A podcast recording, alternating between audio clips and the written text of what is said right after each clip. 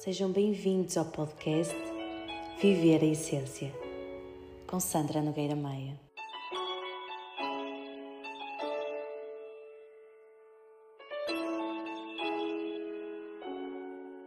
Alô, alô, como é que estão? Hoje acordei super inspirada porque ontem fui ver os Desert, um, um concerto que marca sem dúvida o recordar de, da minha geração e que me trouxe muitas coisas uh, ao de cima, mas que também me trouxe muitas tomadas de consciência daquilo que é um, aquilo que são as mudanças pelas quais nós estamos a passar.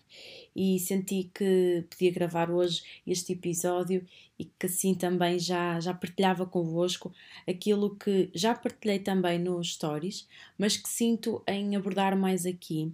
porque hum, foi, foi mágico, não só pelas vivências que eu tive a nível pessoal, mas por tudo aquilo que foi vivido e que o facto de ter aqui uma certa consciência sistémica me permitiu a, a ter uma observação diferente. Até que eu estava com uma outra amiga minha que chegámos ao ponto de olhar uma para a outra e dizer: Ok, aquilo que nós no fundo acreditamos uh, que é o que está a acontecer está a ser mostrado aqui no meio de tanta gente. Uma das coisas foi, por exemplo, uh, aqueles placares que colocam com as câmaras uh, e depois metem casais para eles se, se beijarem foi aquilo que mais nos chamou a atenção, porque curiosamente isso é uma, é uma coisa que nós, é uma, é uma conversa que nós temos muitas vezes sobre a energia do feminino e a energia do masculino. E de facto ali demonstrou-se exatamente isso, que foi sempre que, ou quase sempre que a câmara virava para, para um casal, na grande maioria das vezes era a mulher que tomava a iniciativa, a iniciativa do beijo. E isto, sem dúvida alguma, que quando nós começamos a abordar mais a energia do feminino e do masculino, percebemos que uh, esta iniciativa e este dar vem muito da energia do homem. E foram poucos os casos em que isso aconteceu. E sinceramente eu não estava à espera disso. Não, muito sinceramente também não acredito que era pelo facto de estarem a ser filmados, até porque uh, a energia feminina é uma energia muito mais de, de ficar reticente, ou seja, de, de, ir mais para dentro. E portanto, se houvesse de facto aqui alguma coisa a nível de, de vergonha e, e de sentir a exposição, acredito que seria mais no caso da mulher o que não foi o caso e, e que nos permitiu a nós ali também uh, rirmos um bocadinho da situação, porque obviamente no momento foi tudo muito engraçado, foi vivido tudo de uma forma muito descontraída, mas que nós às vezes trocávamos assim uns olhares pela, pela forma como, como, tudo nós, como tudo isto está a mudar, não é? E, e como nós podemos observar as coisas numa, numa outra perspectiva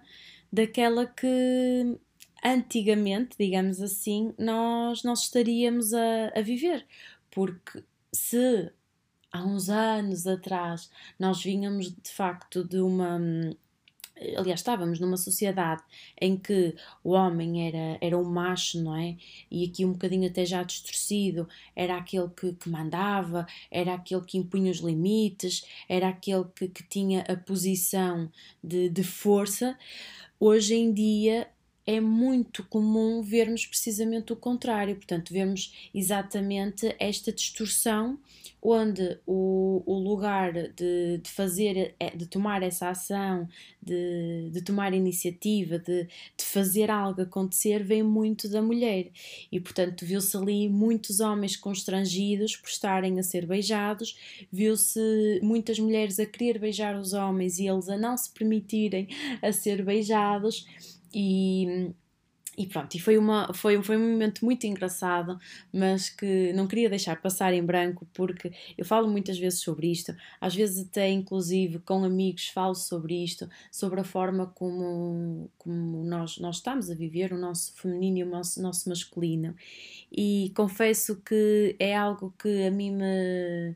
é muito presente e eu faço mesmo muita questão por trabalhar isso, porque também vim de uma família muito matriarcal em que as mulheres é que mandavam, as mulheres é que tomavam atitude, tomavam ação, ainda hoje muitas são assim. E,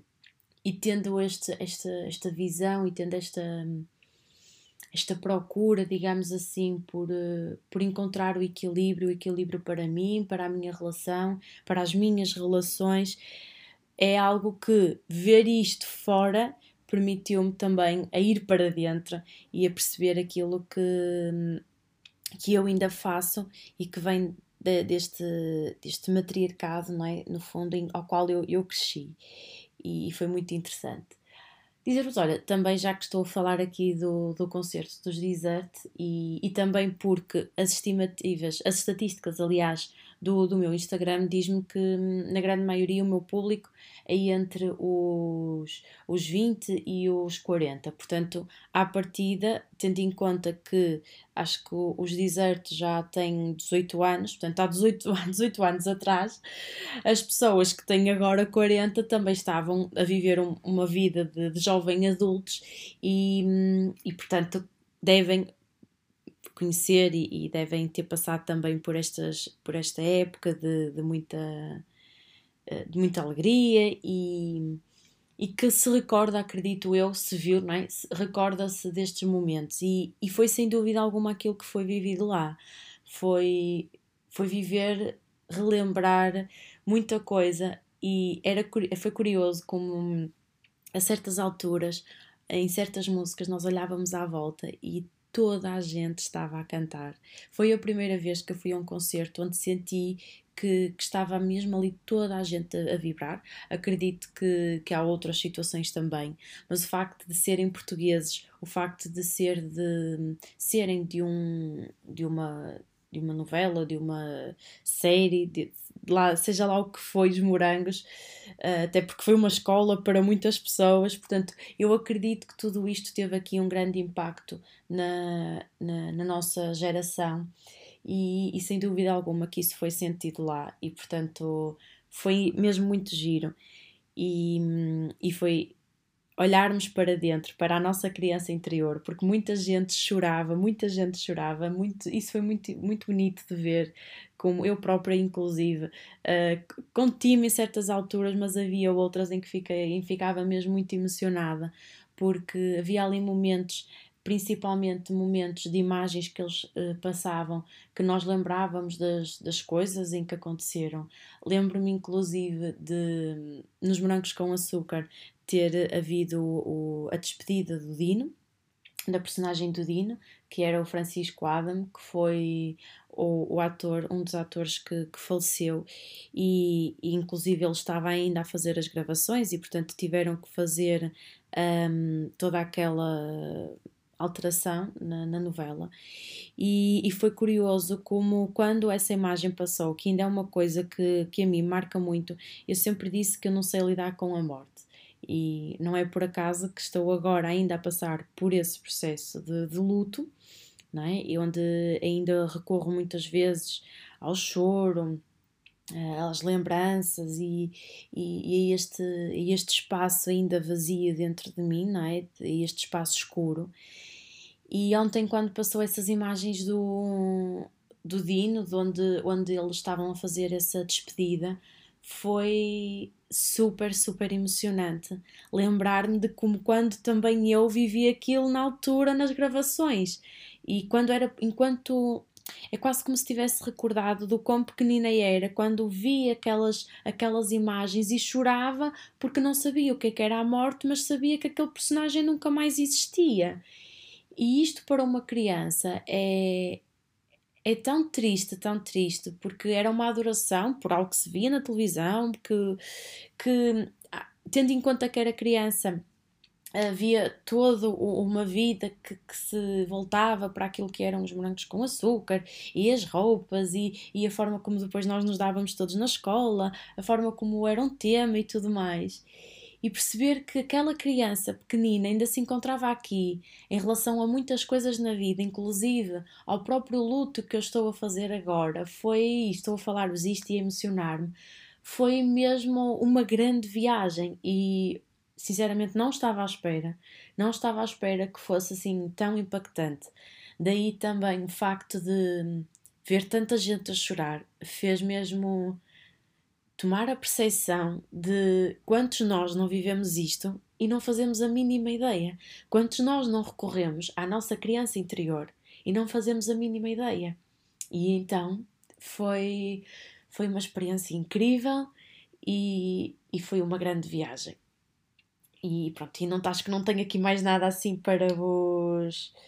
para vos dizer. Ah, tenho aqui outra assim, que, que também, esta aqui já não é uma parte tão emocionante, mas que, mas que também me faz sentido uh, falar, que tem a ver com, às vezes, os comentários que as pessoas fazem. E comentários esses, quando às vezes partilhamos, olha, vou ver este concerto, ou vou fazer isto, ou vou fazer aquilo. E inclusive neste, mas podia ser noutro qualquer, inclusive neste eu tive alguns comentários de pessoas, ah, vais ver isso, ah, isso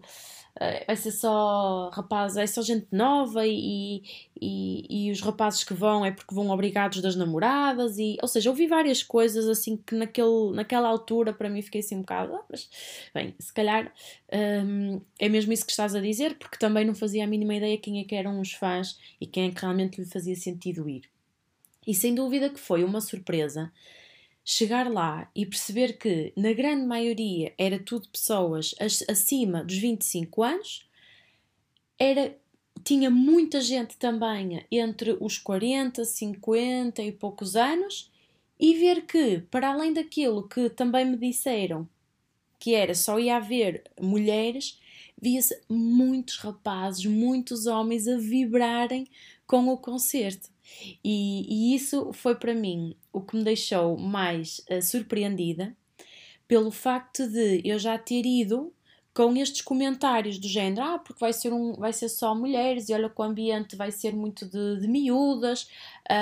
um, ou seja, quase que eu ouvi aquilo e moldei um, um espetáculo público que foi totalmente o oposto. E foi uma surpresa precisamente por causa disso, porque hum, nós às vezes achamos que sabemos as coisas, mas uh, tem a ver só e apenas a nossa, com a nossa realidade. E, e falei-vos sobre isso no episódio passado, e agora confirmou-se mais uma vez algo que hum, que foi mesmo esta experiência de, de, que eu vivi e que vem de encontro exatamente a isso, que é nós não podemos estar sempre a colocar como certeza de nada, porque aquilo que nós temos como certeza é só e unicamente a nossa realidade. E não quer dizer que é isso que vai acontecer em relação ao outro. E esta também foi a minha realidade, porque a verdade é que eu fiquei, por exemplo, na plateia em pé, e portanto, apesar de sermos mais novos, um, também se encontrava estes grupos em que, em vez de ser só raparigas, eram só rapazes, uh, só homens. Mas acredito, porque também tive essa observação, quando nós olhávamos, por exemplo, para quem ficava nas bancadas, o público já era um bocadinho mais velho. Portanto, esta foi a minha realidade. Se calhar outra pessoa que estava do outro lado oposto aonde eu tenho, onde eu possa ter ficado, uh, vai dizer outra coisa qualquer. Mas, mas é curioso como, como isto molda-nos muito e molda muito a nossa realidade e a forma como nós estamos na vida. E, e isto é interessante porque consigo pegar neste, neste tema para o, o tema que eu, que eu senti em trazer a seguir, que é, ultimamente tenho, tenho visto muitas coisas deste género e que também me deixou aqui a pensar e trago-vos aqui estes temas precisamente para poderem refletir e depois, até quem sabe, se quiserem mandarem mensagem e falarmos um bocadinho sobre isto, porque faz-me sentido debater esta, esta parte. Isto porque. Um, uma coisa que, que é muito comum nós, nós eu, eu pelo menos eu ver, lá está, esta porque se calhar é a minha realidade. Uma coisa que é muito comum eu ver é, por exemplo, para quem tem crianças pequenas ou para quem é mãe, e portanto ontem também foi o dia da mãe, que acaba por um, ir de encontro um bocadinho a outra experiência que tive um, em relação ao, ao dia de ontem. E, e então isto para vos dizer que é muito comum vermos mães a dizerem que, um, por exemplo, eu quando antes de ser mãe dizia que um filho meu nunca ia vestir um, uma roupa de desenhos animados, ou nunca quis que o meu filho visse desenhos animados, ou coisas assim desse género, em que associam diretamente, portanto, a criança e a forma como ela se pode vestir, tipo com bonequinhos e, e assim, ou o que é que ela pode fazer. E isto deixa-me mesmo muito a refletir, porque, como sabem, eu sou mãe de dois meninos e das coisas que mais me dá alegria é eu poder ir a uma loja e ver camisolas, eh, calças, roupa, que seja chapéus, seja o que for, acessórios, que seja dos desenhos animados que eles veem. Epá, eu não sei se sou a única ou não, mas eu fascina-me mesmo. Eu, por exemplo, eles agora, eles têm 3 anos, andam com aquela, aquela, aquela admiração pela Patrulha Pata. Eu própria adoro a Patrulha Pata, acho que é um, é um desenho animado que são os desenhos animados que não têm uh, qualquer uh, fator pejorativo para eles verem, e obviamente dentro daquilo que é. Um, um, um equilíbrio na, na, no uso de, de telas, eu deixo-os ver na televisão. E eu fico super, super feliz quando entro numa loja e vejo camisolas da Patrulha Pata e eles podem usar. É que eu e começo logo a imaginar a, a felicidade deles e a forma como eles vão, vão poder andar todos vaidosos, porque eles realmente dão valor a isso, porque desde pequeninos foram habituados a isso. E, inclusive, eles, por exemplo, quando vão com uma roupa da Patrulha Pata ou de outro desenho animado, como a Homem-Aranha, que eles gostam, eles chegam à escola e já vi várias vezes eles a fazer isto, eles são capazes de levantar a, a bata e dizer: Olha, olha, começam a dizer: Olha, os meus bonecos, ou os Patrulha Pata, ou o Homem-Aranha, olha. Porque isto para mim é, é, ou seja, a minha felicidade também, uh, melhor, a felicidade deles é a minha felicidade, não é? E isto fascina-me tanto que eu comecei a, question a, questionar comigo mesma, comecei a refletir sobre aquilo que, que às vezes leva a nós uh, termos este, este pensamento de querer vestir as crianças com uma roupa que não tenha desenhos animados. Isto levou-me aqui a várias conclusões. Uh, obviamente dentro de encontro daquilo que é a minha, a minha realidade. E um, uma delas foi o facto de nós termos a grande ferida da nossa criança, não é? Eu acredito que quando nós uh, vemos a vida de uma forma tão séria, quando nós não nos permitimos a divertir, a brincar, a, a explorar, eu acho que hum, nós não queremos sequer olhar para a nossa infância porque ela foi dura. E portanto, se ela foi dura, não havia desenhos animados que, uh, que ajudassem, não havia, não havia brincadeira que fosse salvar, digamos assim, o, os, os tormentos pelos, pelos quais se passava. Mas é, é esta força que nós, como, como pais, podemos passar às crianças que muitas das vezes não é passada pelas nossas dores. E isto aqui é que me leva muito também a fazer tantas vezes esta partilha da necessidade que existe em nós olharmos para dentro, em nós nos curarmos, em nós procurarmos ajuda quando precisarmos de, de, de encontrar respostas dentro de nós por alguma razão que nos esteja a faltar porque há muito este termo, e pelo menos eu, eu ouço muitas vezes isto. Não sei se é uma expressão mais usada no Norte ou não, mas desde criança que seja, tenha, seja na escola, seja num fotógrafo, seja, seja o que for, eu, eu ouço muito esta expressão, ou ouvia muito esta expressão de, por exemplo, quando uma criança estava vestida, por exemplo, imaginemos uma menina. Por acaso, no meu caso, a minha mãe não me vestia muito assim, Uh, mas quando se, por exemplo, vê uma menina com aquele sapatinho muito, muito direitinho, quase ali em verniz, uh, envernizada, uh, quando está com uma meinha a combinar, depois um vestidinho, ou seja, quando está como se fosse com uma saída, com uma roupa de saída para alguma cerimónia ou algo do género, e ouvir esta expressão de ah, que giro, parece uma senhora, em ponto pequeno.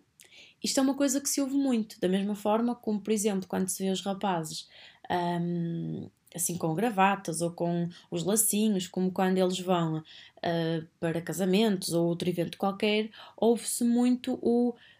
parece um homem em ponto pequeno.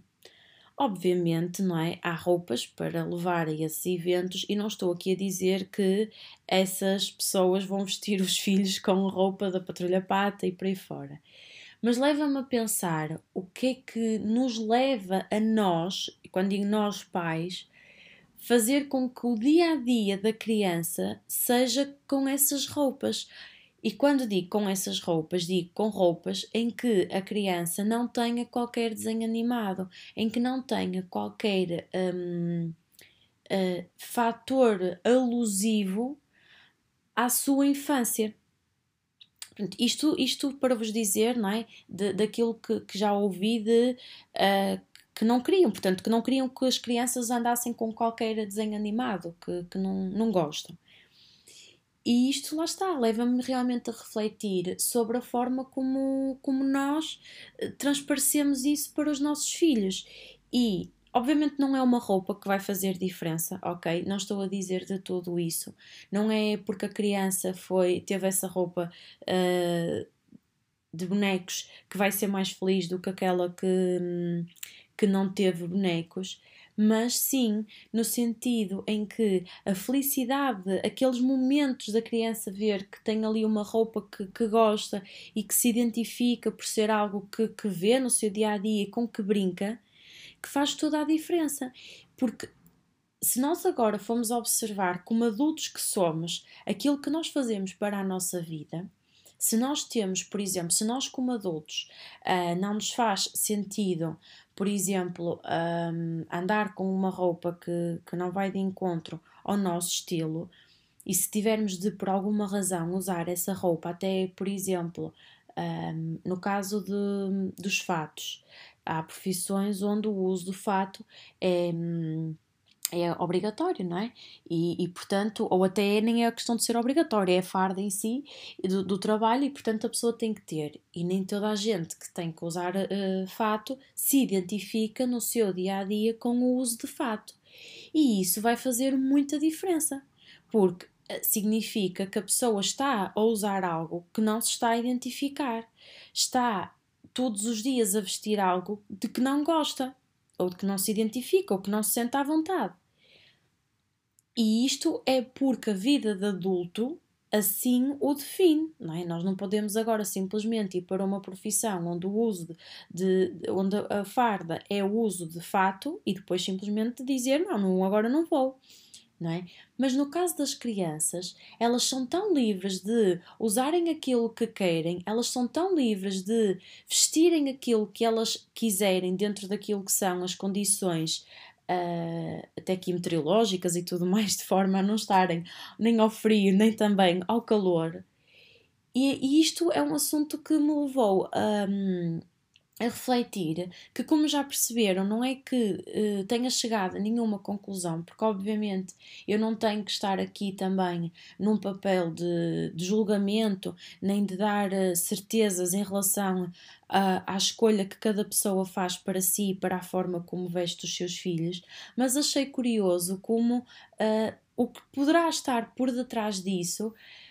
Pode ser, também pode não ser, é verdade, mas pode ser muito a forma como aquela criança interior está ali dentro daquele adulto. E isso faz também um, um novo caminho para os filhos dessas pessoas que mais tarde irá com certeza ter algum, algum fundamento, alguma, hum,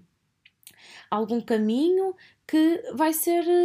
quase aqui uma repetição de padrão, não é? Uh, e, e, quando digo repetição de padrão, o padrão tanto pode ser do lado positivo como do lado negativo. Isto não há aqui certo nem errado, não é? Porque nós, se crescermos eh, numa família onde, por exemplo, existe sempre alguém a construir empresas, o nosso padrão é eh, já seguir o caminho da empresa, não é? E, portanto, isso não quer dizer necessariamente que seja negativo, desde que nós consigamos viver bem com, com isso. Mas, de facto, isto foi assim algo que me que me fez uh, questionar e que me fez uh, ter vontade de inspirar para trazer para aqui, porque não sei se mais alguém já tinha refletido sobre isso, não sei até se alguém aqui que me está a ouvir já passou por esse tipo de situações, uh, às quais dizia que nunca iria vestir um filho com roupas de desenhos animados e depois até aconteceu.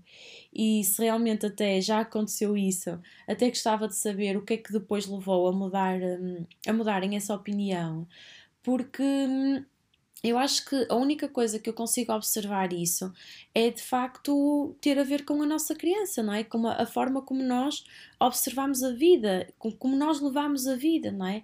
E, e, estávamos a falar há bocadinho sobre o concerto que fui ontem e sobre o quão divertido foi, o quanto nós, as pessoas choravam, gritavam, cantavam, dançavam, uh, o quanto foi viver aquele momento, que foi viver o recordar de uma criança, onde as nossas crianças estavam ali porque estavam todas a vibrar, a vibrar com aquilo.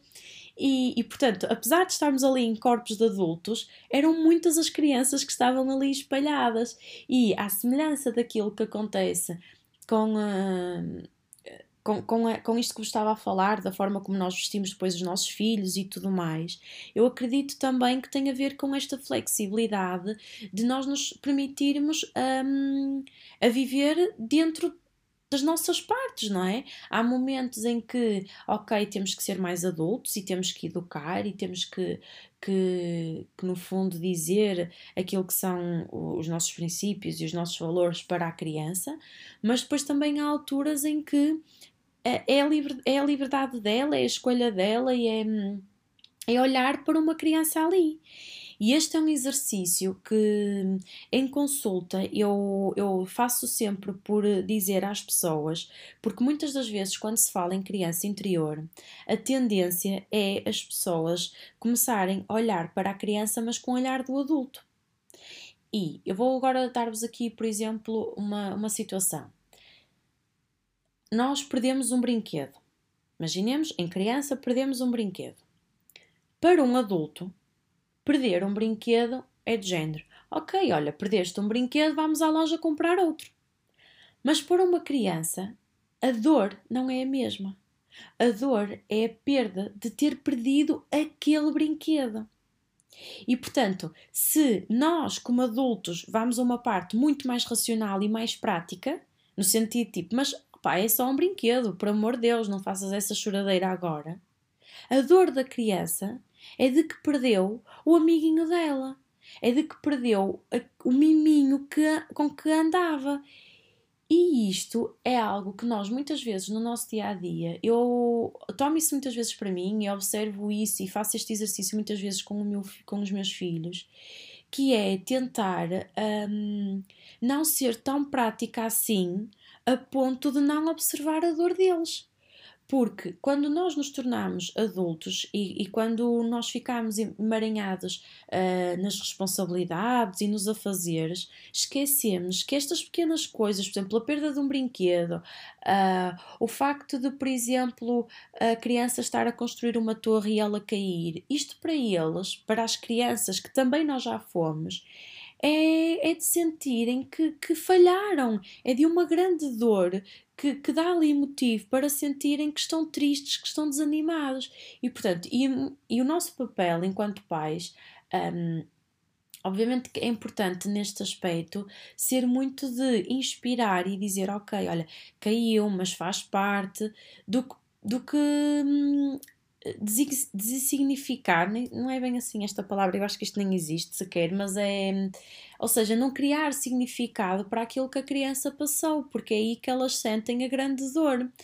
E portanto, eh, senti em trazer essa partilha precisamente porque foi aqui uh, um conjunto de, de, várias coisas que eu observei ao longo destes dias e que eu percebi que tinha tudo a ver com a mesma área que que era da criança interior e, e criança interior versus adulto e que me fazia sentido partilhar convosco para que hum, agora vocês também sejam aqui convidados não é, a este refletir e que depois também partilhem comigo o, o vosso sentir, obviamente se, se vos fizer sentido, de forma a que